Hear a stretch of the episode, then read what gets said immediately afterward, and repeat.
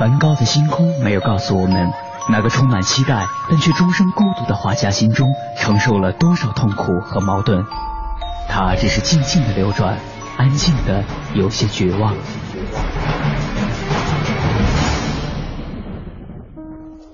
莫奈的睡莲没有告诉我们，那个喜爱平静的人在动荡的时代中，心里有着多少的叹息和遗憾。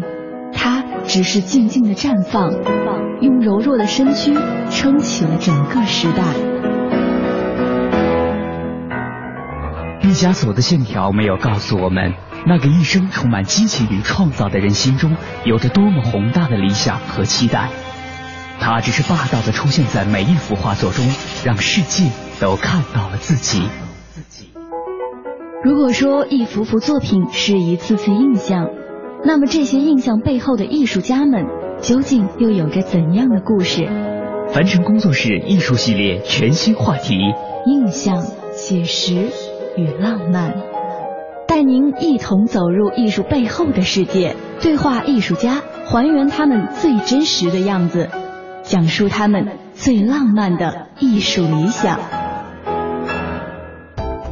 本期话题：年轻的艺术力量。本期节目嘉宾：高鹏。高鹏，二零零零年考入中央美术学院，先后在日本多摩美术大学和韩国弘毅大学交流学习。二零零四年经选拔入选北京第二十九届奥林匹克组织委员会。先后任奥运火炬、奥运核心图形二级图标的项目主管。二零零七年任奥运文化活动部景观副经理。二零零八年九月继续攻读中央美术学院博士学位。二零一零年赴英国伦敦艺术大学任博士访问学者，曾入选二零一二年英国大使馆文化教育处艺术管理人才实习计划。二零一三年德国歌德学院艺术管理人才实习计划。和二零一三年美国大使馆特邀赴美考察文化使者，二零一一年四月，高鹏任今日美术馆副馆长，先后负责行政、展览及学术馆藏等部门，担任百余场国内外当代艺术展览的策划与执行。二零一三年八月十二日，被正式任命为今日美术馆执行馆长。作为一位年轻的八零后，高鹏会怎样看待自己被赋予的责任和使命？他又会怎样理解美术馆经营的现状和未来呢？带着这些问题，我们的记者杨安为您采访了高鹏。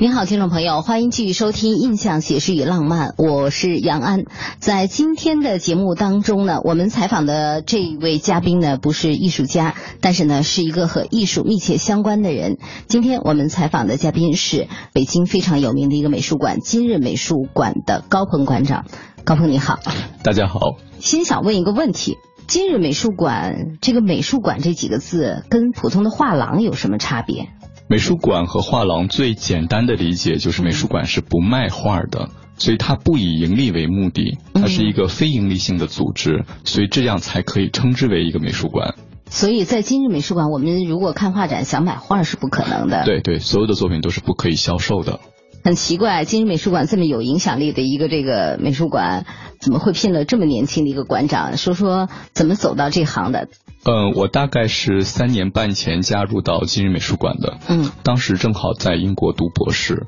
然后一个非常偶然的机会就是回国碰到了当时今日美术馆的第一任馆长。其实我现在是他的第三任馆长。这位馆长当时就跟我讲说：“你就是你感不感兴趣？”其实那个时候。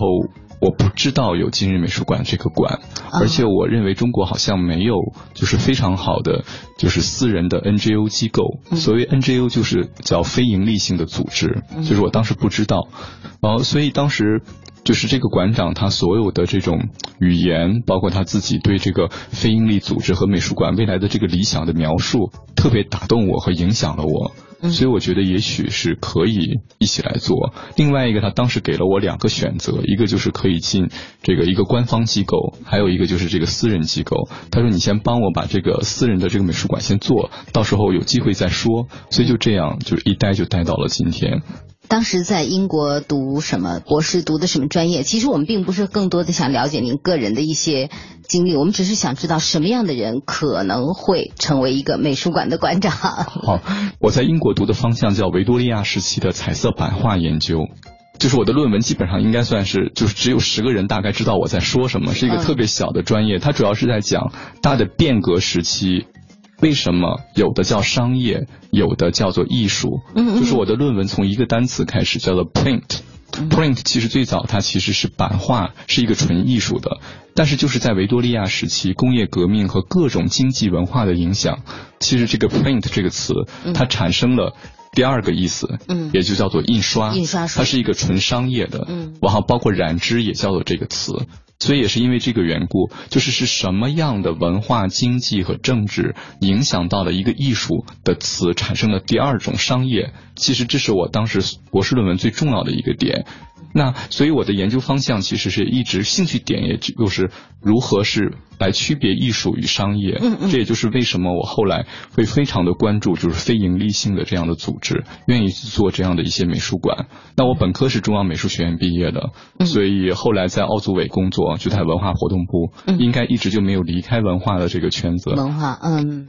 哎，你刚才提提到了说你博士的这个论文哈，听起来是一个研究的这么一个点啊。对。但事实上和今天做的这个东西在本质上、形式上看起来做的工作是不一样的，可能做，但本质上是一样的，就是有一个商业和艺术的这样一个区分区隔在里边。对，实际上还是在做这这件事情。对，基本上，而且我的兴趣点就是在这儿，因为以前在读书的时候，其实是不是很理解，就是什么叫做商业性的，什么叫做完全是不可卖的。嗯，我印象很深的。就是我自己在央美读书的时候，我的母亲其实不太理解我在读什么。就是当时我也考上了这个清华，也考上了北大，就是纯文化课也考上了。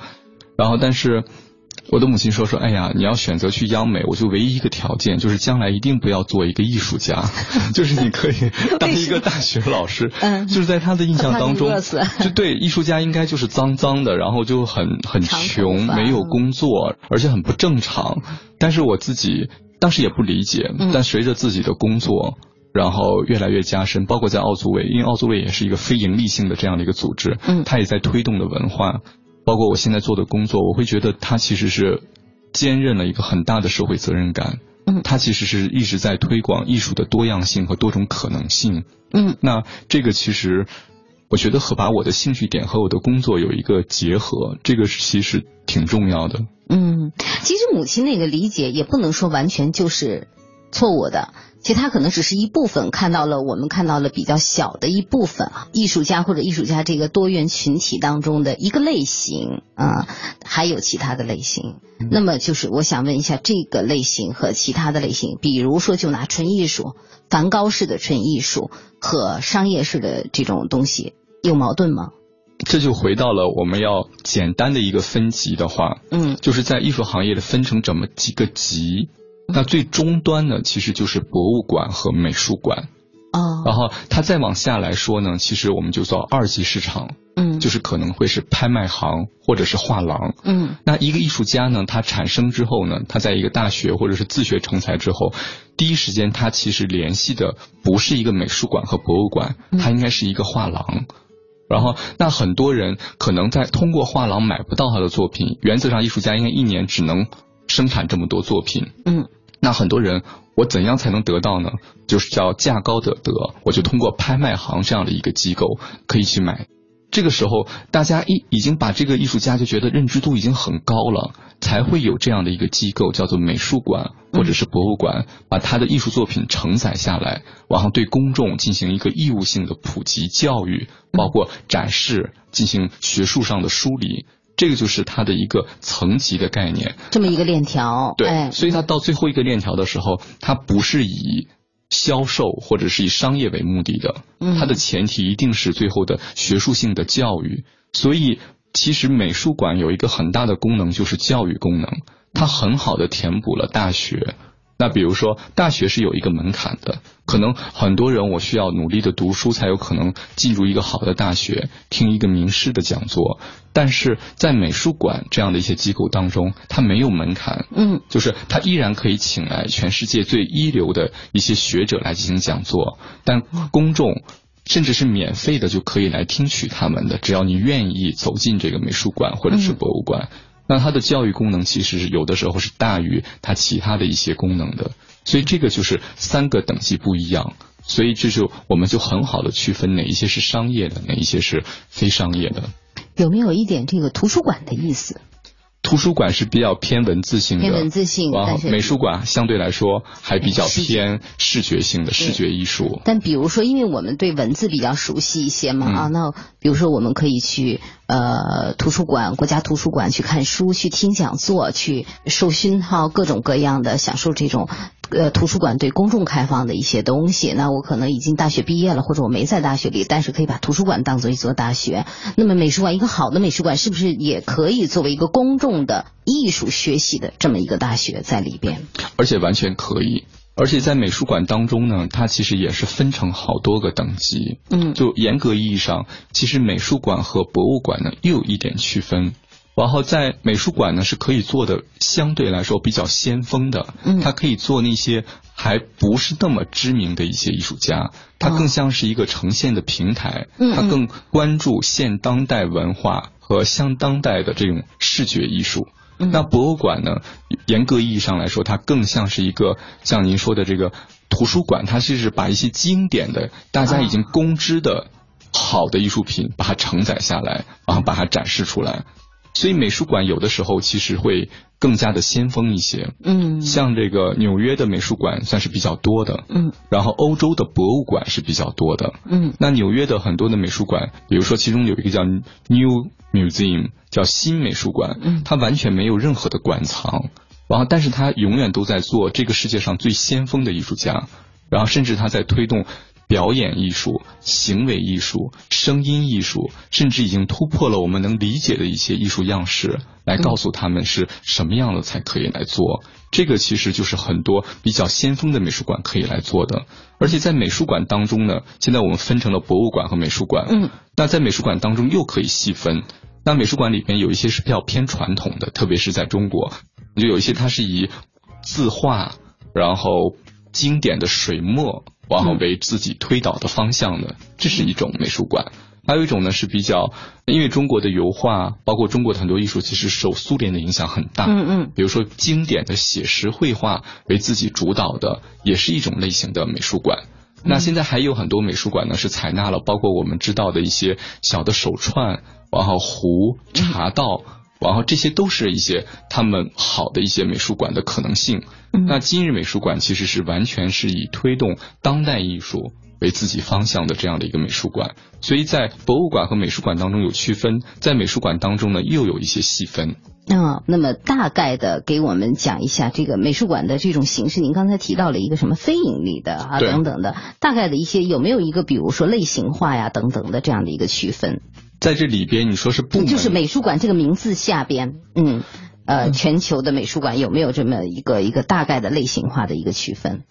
区分的话，首先是这样的，嗯，比如说在英国，它其实很多的美术馆，它其实叫做 gallery，但是它翻译过来也叫画廊。比如说，它叫 National Gallery，嗯嗯，然后 National Portrait Gallery，国家画廊和国家肖像画廊，你也可以翻译成美术馆，但是它的翻译原词就叫做 Gallery，它是一个词，它是一个词，嗯，但是其实这就是在他们的 Gallery 当中，其实就分非盈利性的 Gallery 和盈利性的 Gallery，盈利性的其实就是我们常理解的这种商业性以卖画为主的画廊，嗯，还有这种。不以卖画的叫 gallery national gallery，它也叫做大的这种画廊。嗯，那 museum 其实就像大英博物馆那样的，它是一个像百科式的，包括有木乃伊，有中国的瓷器，有古玩，完还有各个国家的精品，所以它那个翻译叫做 museum。但是在美国就不一样，就是纽约它其实把很多的这种都叫做 museum。嗯，然后那其实，在我们的英文翻译当中就加了一个叫 art museum。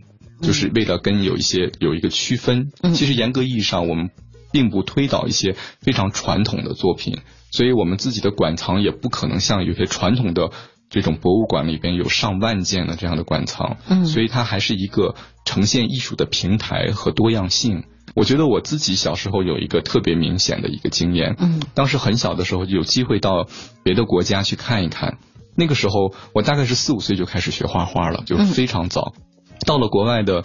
一些美术馆，当时我就看到了很多像垃圾一样的东西，就堆在这个美术馆的大厅里，嗯，就是那么漂亮的墙和建筑啊，放了一堆垃圾在那儿，嗯，而且最有意思的是，好多家长还推着那个小朋友啊，很认真的就是在那个垃圾边上，就是还认真在那看，会看好几分钟，嗯。我当时挺不理解的，就是那个时候，因为四岁就学画画，你觉得那个素描啊、色彩啊，就必须要画的很真很好，那才叫做好的学生。我们都是因为画的太好了，画的比别的圆，所以我们才有可能就是到国外去交流。但是随着我年龄越来越长，而且我现在在从事这个美术馆的工作，我会觉得其实艺术本来就应该是多样性的。如果很小的时候我们就见过各种各样类型的这种。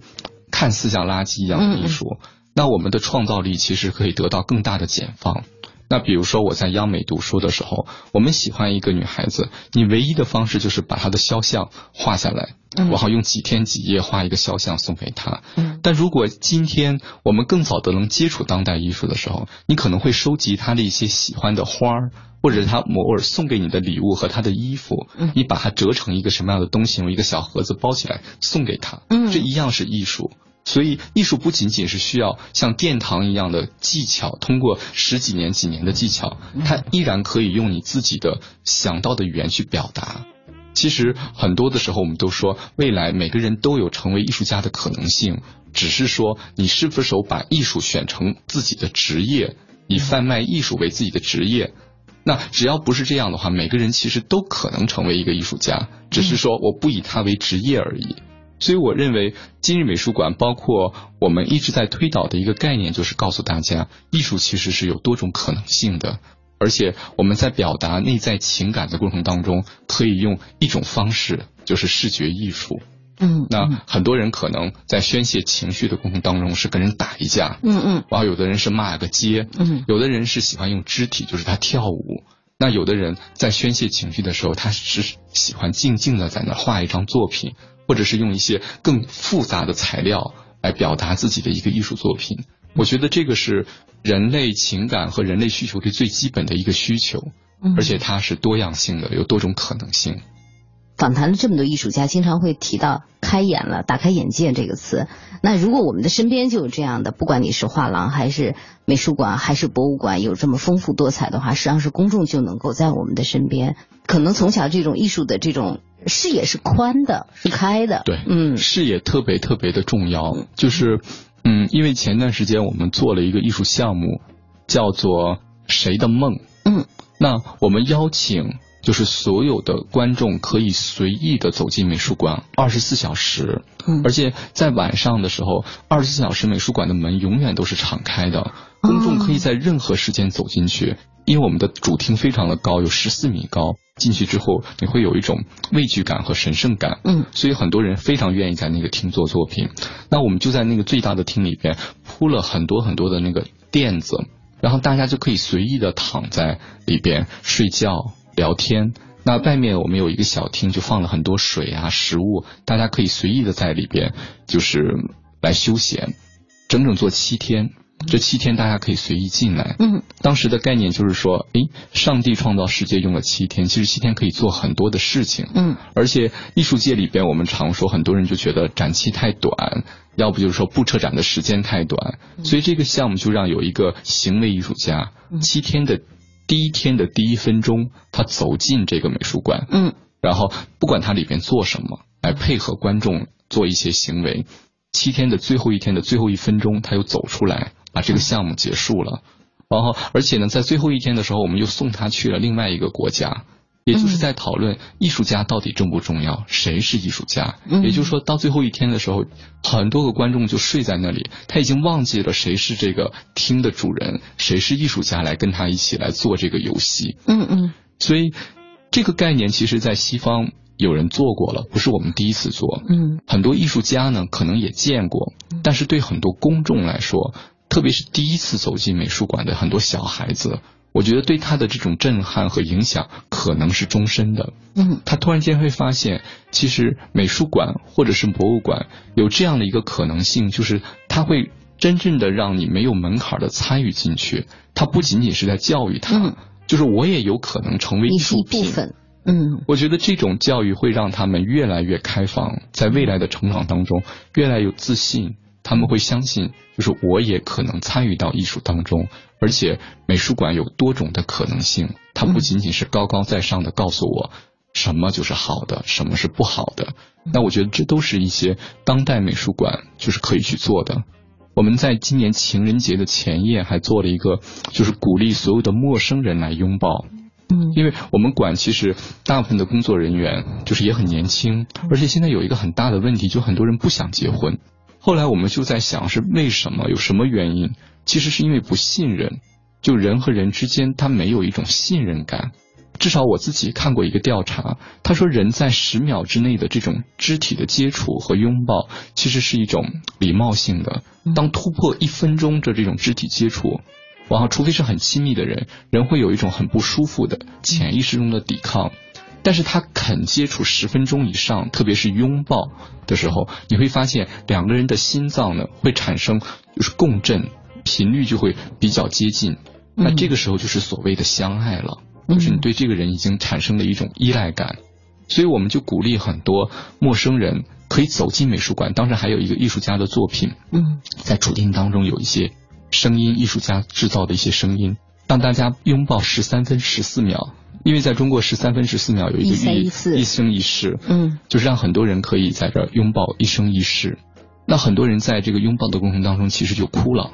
很多人完全就是很陌生，就完全不不参与到这个过程当中。嗯，但是你只要拥抱下来的人，他回过去想，他其实都有很多的感触。因为我印象当中，就是有一个妈妈带着自己的女儿，嗯，然后她不相信自己，因为我们报了三轮，她不相信自己的女儿可以报。后来我们就很多人就鼓励说，哎，我们要不一起报吧？两个人觉得不好意思，然后就就是我们四五个人抱在一起，那那个小女孩就紧紧的抱着她妈妈的腿，然后就是在那儿真着一起站了十三分十四秒。等结束的时候呢，那个小女孩就忘了她妈妈，说说我们。站了多长时间结束了嘛？嗯，他妈妈可能是一个比较感性的人，就把他的女儿就抱起来了。他说：“女儿啊，你和妈妈已经抱了一生一世了。”就是这种感动，就是其实让我们每个人就是建立一种信任。所以从那之后呢，我们馆其实很多工作人员就习惯性的开始微笑，嗯，开始拥抱。就是大家会觉得拉近了彼此的这种距离，即便在工作当中，很多人可能很陌生，甚至都不愿意信任。大家通过这样的一个就是肢体的接触，甚至我们管它叫一个行为艺术，嗯，然后让人和人之间更愿意去相信彼此。那我觉得这就是艺术人给我们带来的魅力，这也是就是我们为什么还需要当代艺术。二零一三年八月十二日。今日美术馆迎来了史上最年轻的馆长，当时年仅三十一岁的高鹏一上任就被媒体称为全球最年轻的美术馆馆长，但这并非他第一次被冠以最年轻称号。二十二岁时成为北京奥组委最年轻的奥运工作人员，二十五岁时成为最年轻的一位入围某国际四 A 广告公司的资深美术指导，二十八岁时成为英国伦敦艺术大学最年轻的博士访问学者。三十岁时成为中国最年轻的美术馆副馆长。时至今日，高鹏虽然已经逾越了而立之年，但成长路上和艺术生涯里被打上的最年轻标签却挥之不去。高鹏坦言自己曾为此困扰，我有点被说烦了。最年轻有时候代表着一种被怀疑和被观察，我一直是处于这种状态。显然，年轻有为也并非只有关才华和体面，在高鹏看来。当推进一些事情的时候，年轻可能就意味着对方要你付出两到三倍的努力。那么他会怎样面对这种质疑和压力？他又会怎样把年轻这个自己的劣势转化为优势呢？稍后回来听我们为您继续采访高鹏。我们有着一颗心，就是年轻，年轻的心汇聚在。一个美丽大家庭，我们在这里成长，学会了担当，我们肩负着责任，在这幸福过一生，我们一起手挽手，青春永为我停留。梦想就在不远处，正在向我挥挥手。我们只是一团火，化作满天星，闪耀在世界每个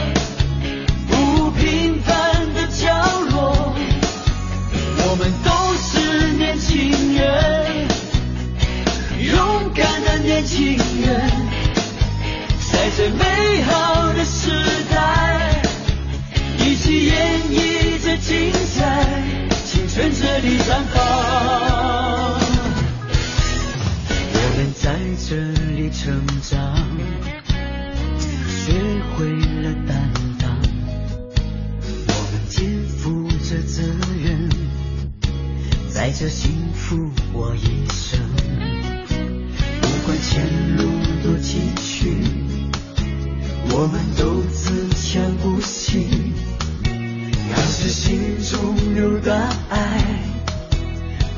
何惧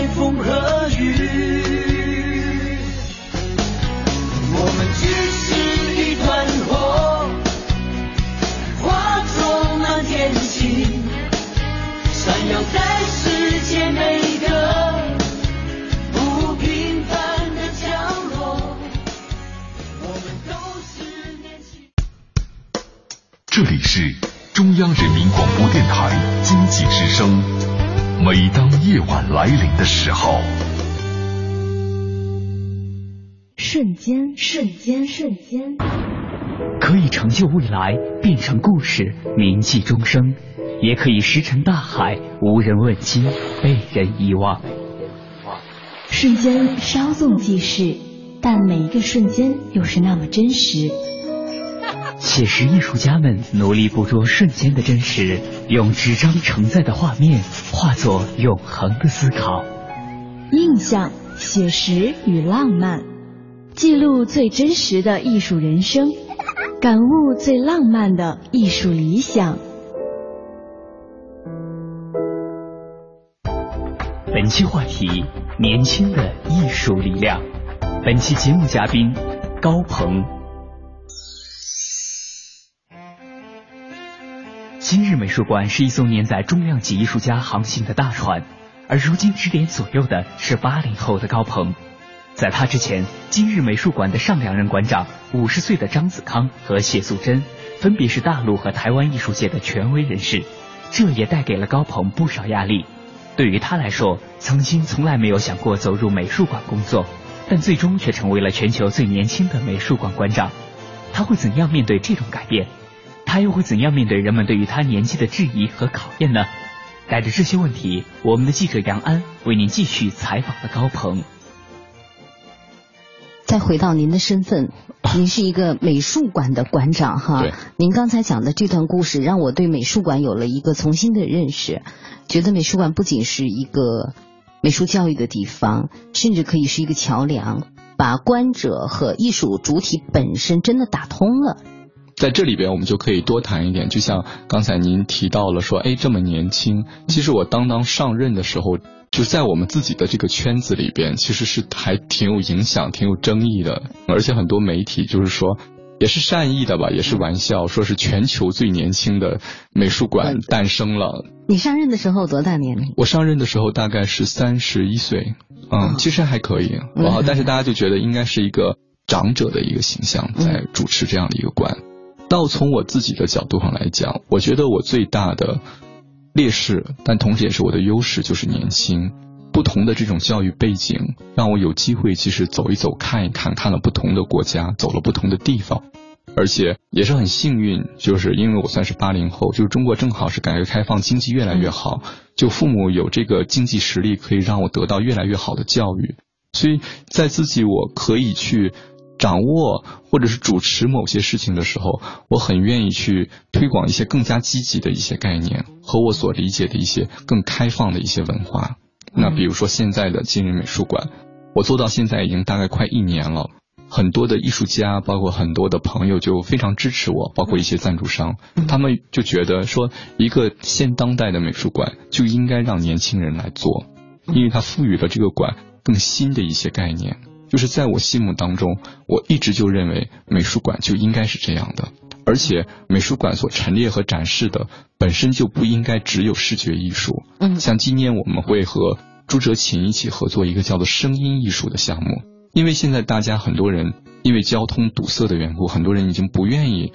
就是走进一个实体去馆。那有时候我们在推广一个叫做数字美术馆，手机其实是在我们。手里边最重要的一个移动的终端平台，数字美术馆传统都是在电脑上，你会发现很多人其实已经没有时间伏案在电脑前面来看某一些信息，必须要通过手机。那通过手机来看一些艺术作品的时候，其实是有一些问题的。对，作为数字美术馆最好的能传达的其实就是声音，但是声音除了古典音乐或者是我们所说的流行音乐，它有一种声音是可以艺术形式来进行存在的。这就是所谓的声音艺术，这个其实很早就有了，它可以让人从视觉里边解放出来，来开动我们的另一个感官，就是耳朵，通过耳朵来感受艺术，来感受某一种情绪，嗯，而不是只是听它好听不好听，听它的歌词，我们这种情绪可以感染到你，它所给你起到的作用，其实跟一个视觉上的一个艺术品是一样的，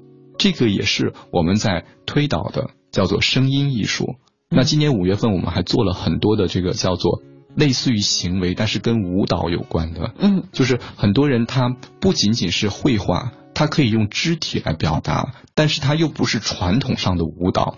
然后它算是一些以艺术为前提的肢体表达。这种呢，其实我们也可以把它叫做一些肢体艺术或者是行为艺术。那这种艺术呢，在我自己本科的概念。当中，就是我学习的概念当中，它是不分家的。嗯，就是他人可以通过不同的形式和感官来表达人内心的一种情绪。这个其实就是现当代艺术非常重要的一个核心。嗯，所以现在的今日美术馆里边，你会发现有大量的这样的一些可以让观众参与进来的。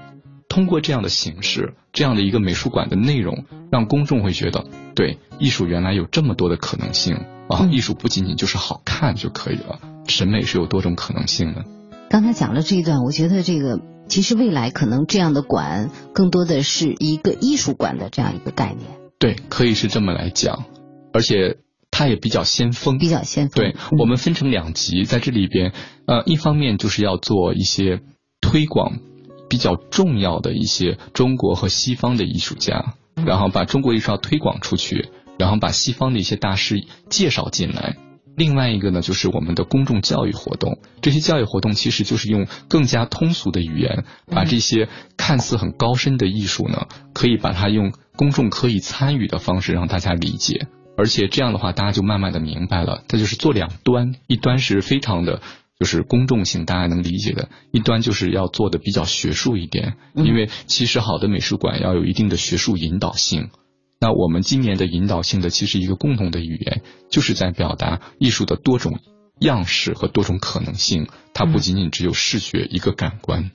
我不知道作为这样一个桥梁，你们或者艺术圈里的人士，对于公众的内心有没有真正的去感受过？有两点，一个就是非常古典的那种地方，我会觉得我不懂，我会他觉得他神圣，有的时候会会有一种觉得说，哎呀，在这个面前我有点战战兢兢的。那么在非常当代的地方，我又会觉得我很土，我很老。我们公众怎么样能够以一个更平和的、更坦然的心态走进这样的地方呢？我觉得首先，嗯，就是如果。会让很多公众有这样的感觉。首先是确实是很多美术馆没有做好。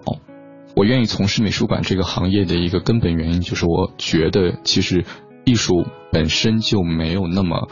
就是要跟人有距离，它其实是人类情感最重要的一种表达方式，所以它跟公众其实是有一个非常密切的一个关系。但与此同时又要需要一点距离，因为不能太近，因为当完全是趋向于。就是大众习惯的审美的时候，又会走向另外一个极端，嗯，就是走向媚俗的一个极端，对对对，所以它需要有一个距离。但是说，比如举一个例子，就是我不知道我在我们俩简简沟通的这个时间里边，你有没有觉得就是很不舒服，或者你觉得艺术很？那我觉得就是我希望所传达的和我们馆所希望传达的，其实就是这样的一个概念。因为今日美术馆其实在业界是非常有名的。嗯，但是我并不想就是站在这里，就是跟您说我是一个就是非常的专家，然后我喝了一点洋墨水，然后我知道的东西都是最好的，然后我可以中英文的在跟你讲话，让你觉得你不懂英文，你不知道西方的，你就是根本就是落后的。我也没有说，哎，这个艺术，当代艺术是怎么怎么好，你完全看不上别的艺术门类。我很希望通过我们所传达的这个信息，能真正意义上让公众，包括让所有人都觉得，啊，当代美术馆，它所除了当代文化，我是可以去参与进来的，是没有距离的。它既不是高高在上，然后也不是说，哎，我就是很土，我不知道该怎么办。嗯，然后我可以跟他进去。那就像您刚才说的“桥梁”这个词，其实艺术家多多少少都是有一些敏感的，他是有一些自己性格上的一些特质的，嗯，甚至有一些异于常人的一点，所以他才会成为艺术家，嗯，所以他和公众有的时候在沟通起来是有一些困难的，嗯，这个时候就需要有一个载体，比如说美术馆，它可以去转化，可以把这样一些更私人的，而且是没有办法被公众化的，来转化成公众更愿意去理解的，然后来做这个距离。嗯，然后把这个距离做好，在距离做好的时候，又不完全于迎合，因为创造力有一个前提，就是说它一定是大家都不理解的。如果大家都理解了，那就不叫创造力了。所以美术馆它首先它是一个支持创造力的一个平台，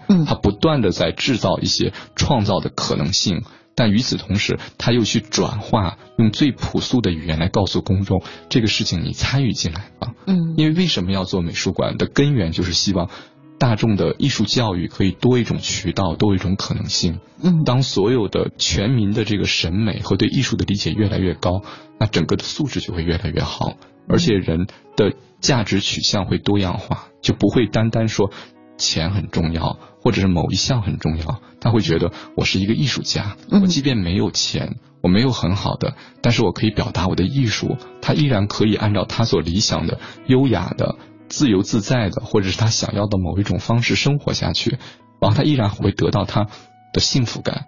其实美术馆如果做得好的话，是某种程度上对艺术家的创造是有影响的，是吗？会非常的推动和刺激他的创造，就比如说说还是说到七天的那个项目，嗯，因为传统的艺术家他其实只需要把作品，当然之前可能要创作很多年，然后把作品挂到墙上就可以了。那整个展示期间其实是没有什么创造力可谈的，对。而且有的艺术家也会抱怨说没有很好的平台。那这个七天的项目叫谁的梦？就是说这七天能发生什么？不可知的，不确，没有人能告诉我。那其实就是对艺术家的创造力最大的挑战。嗯，那你有创造力，那你就来试试。我们每年都做叫关注未来英才计划。如果你是未来英才，你就来试一试。我给他一个固定的预算，就这笔固定的预算给到你，你想做什么就做什么。从第一分钟走进去，最后一天最后走出来，里边能发生什么？而且每一分钟二十四小时都有观众进入，他对他的创造力是一个前所未有的挑战。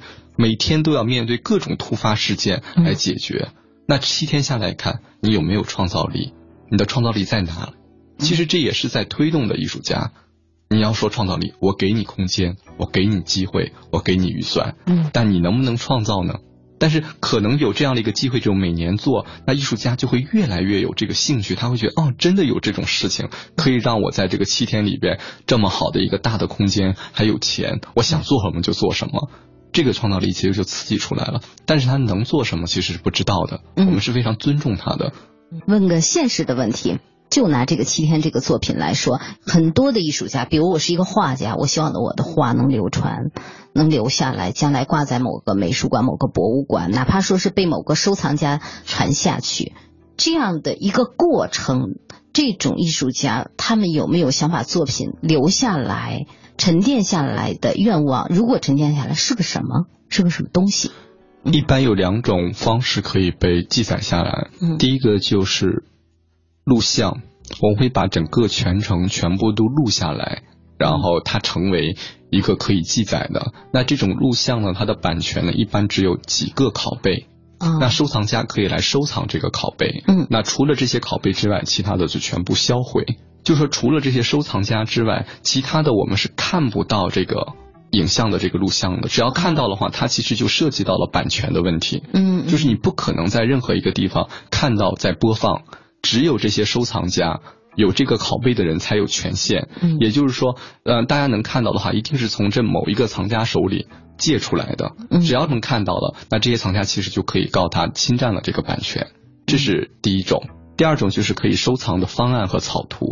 因为某一些艺术家，他可以把这些方案和草图记录下来。我们现在就在做这个工作，这就回到了说，还是说到刚才的，就是我们为什么需要艺术？因为我们已经习惯了来看一个相对来说比较漂亮的东西挂在墙上。嗯。但是其实艺术更深一层的艺术，它除了审美上的这种愉悦，它在精神上其实给你是有一些启迪的。那很可能你就会把这个行为艺术的这个片子，你每看一次，你都会感动一次，然后或者是你把它的草图放在墙上或放在你，你每看到一次，你会在你自己内心的某一种情感就会被它激起一次这次回忆。其实它跟看一个绘画的是一样的，而且现在还有更多的行为艺术家，他把某一个行为代表性的一些瞬间会做成照片，然后签名。很多观众也是可以，包括藏家也是可以带回家，这都是一些收藏的方式。二零一三年被任命为今日美术馆馆长之后的很长一段时间里，高鹏的睡眠都很少。有一天，他独自在午夜结束工作后，经过空无一人的长安街，给大他好几岁的副馆长写了这样的一段微信：我有时候嘴里不说。但心里确实会觉得把你拉进这个辛苦的行业对不住你，你应该在那种漂漂亮亮的地方干漂漂亮亮的事。我每天会鼓励自己要有梦想，自己已经说累了，也说麻木了，但我确实觉得美术馆是个值得挥霍青春、奋斗拼搏的地方。我们在这里的每一份青春努力，都是和自己的爱好、理想乃至社会文化责任相匹配的。我想，这就是所谓的事业吧。高鹏说：“其实这封信他是写给自己的。从一个梦想成为艺术家的中央美术学院学生，到今天的中国第一家民营非企业公益性当代美术馆的掌舵人，高鹏走过了很长一段路。在这中间，他有怎样的感悟？对于美术馆发展的未来，他又有着怎样的设想呢？在明天的节目中，我们将为您继续采访高鹏。”本节目由凡尘工作室策划制作，总策划王小晨，执行策划张云远，制作人马素双。